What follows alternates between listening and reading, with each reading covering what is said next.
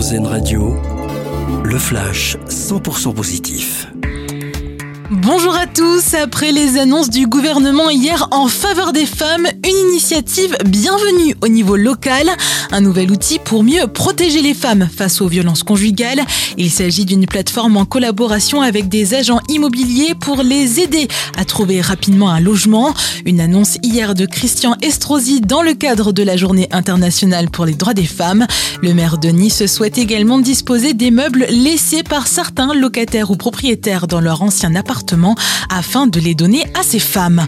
Pour rappel, le gouvernement a annoncé hier le vote à l'unanimité d'une proposition de loi pour une meilleure prise en charge des femmes après une fausse couche. Le texte prévoit notamment un arrêt maladie rémunéré sans jours de carence à partir de 2024 ou encore un meilleur accompagnement psychologique et un projet de loi va voir le jour pour inscrire l'IVG dans la Constitution. C'est l'une des annonces faites hier par Emmanuel Macron. La bonne idée du jour, elle nous vient du Finistère avec cette initiative pleine de solidarité. Un restaurant de Roscoff a décidé en effet de lutter contre le gaspillage. Au lieu de jeter les invendus avant la fermeture du week-end, l'établissement les vend désormais à moitié prix tous les vendredis soirs.